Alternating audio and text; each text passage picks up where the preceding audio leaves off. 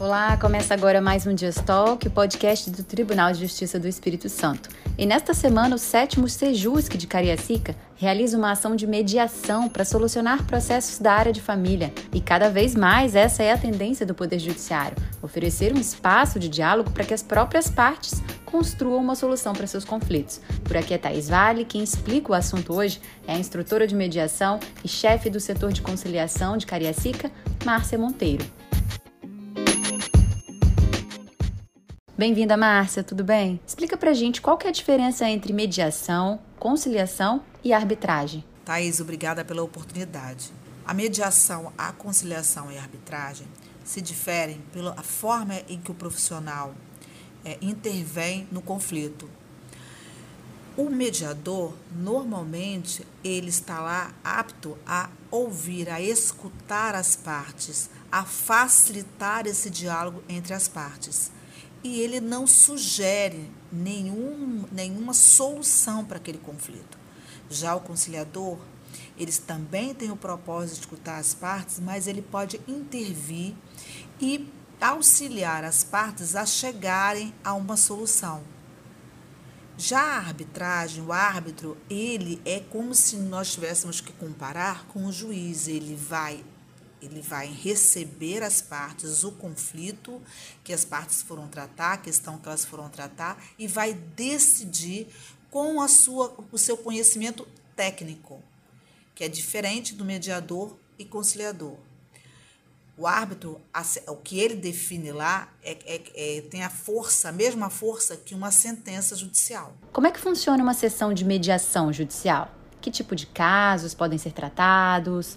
Precisa ou não precisa de advogado? Ela funciona para situações e casos em que as pessoas vão manter uma relação continuada no tempo. São assuntos relacionados a empresas, a família, a, a questões também cíveis e de consumidor. É, elas funcionam com através de um profissional neutro e imparcial que vai utilizar as técnicas e ferramentas da mediação para facilitar o diálogo entre as pessoas. É, dependendo da, da, da, situação, se é um, algo que já está judicializado, né, que já entrou na justiça, poderá ser feito através das, das varas, né, através dos patrões, dos advogados, eles podem solicitar essa mediação junto às varas e será enviada ao Sejusc e o Sejusc vai chamar o mediador. Pré-processual também aceita-se no Sejusc, que são os pré-processos, são pessoas que vão até o Sejusc e buscam é, solucionar as suas questões. Podem vir com advogado através de advogados ou sem advogados. Isso vai depender da situação e da questão que elas vão trazer. Quais os princípios que regem a mediação, de acordo com o novo, que já nem é tão novo assim, né? Código de Processo Civil. Então, Thaís, esses princípios do, do, do novo, que não é tão novo, CPC, também estão inicialmente na Resolução 20125 do CNJ. Eles são princípios que norteiam todo o procedimento de mediação temos o princípio da autonomia da vontade, né, que as partes decidem o que elas querem fazer.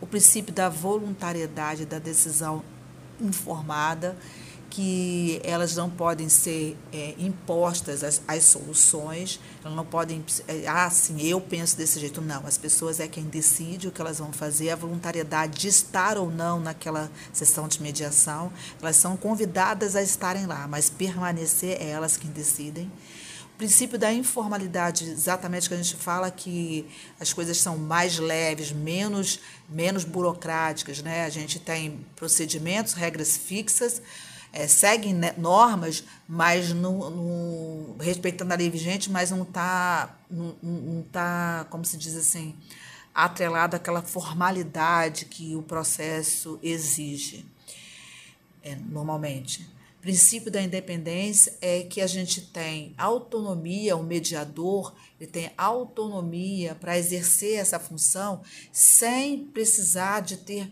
é, pressão externa, sofrer pressão externa de, de qualquer é, de qualquer forma, seja do seu superior, seja do local que ele está fazendo, ou seja de outro mediador, de outro colega, certo? Ele tem essa independência. O princípio da oralidade é que todos os atos serão feitos é, oralmente, né?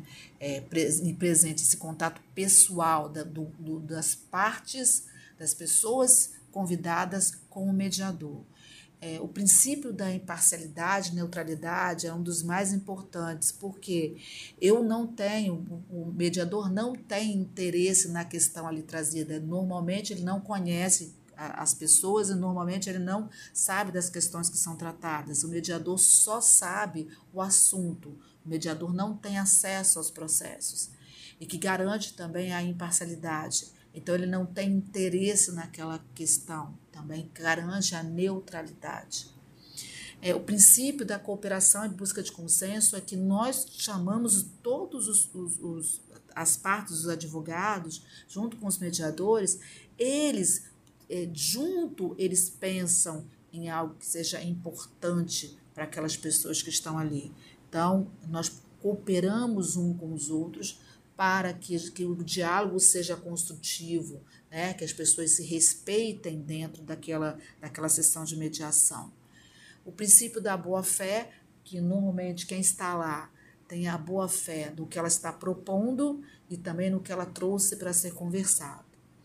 É, o princípio da confidencialidade é um dos, para mim, é um dos principais relacionados à mediação, que dá a liberdade para as partes, os mediadores, as partes, perdão, as partes, as pessoas convidadas falarem é, com tranquilidade, da forma que eles acharem interessante expor os seus assuntos, com a segurança de que aquilo que for dito ali dentro da sessão de mediação não será repassado é, nem para o processo delas, nem para outras pessoas tudo que for dito ali fica ali dentro. Eu, eu penso que todo, tudo que nós falamos que são princípios, é, todos esses princípios são importantes para manter a segurança e a tranquilidade das partes do, dos advogados em uma sessão de mediação. Quais as principais características de um mediador? Como é que ele deve atuar para que essa sessão tenha um bom andamento? O papel do mediador é importantíssimo, Thaís.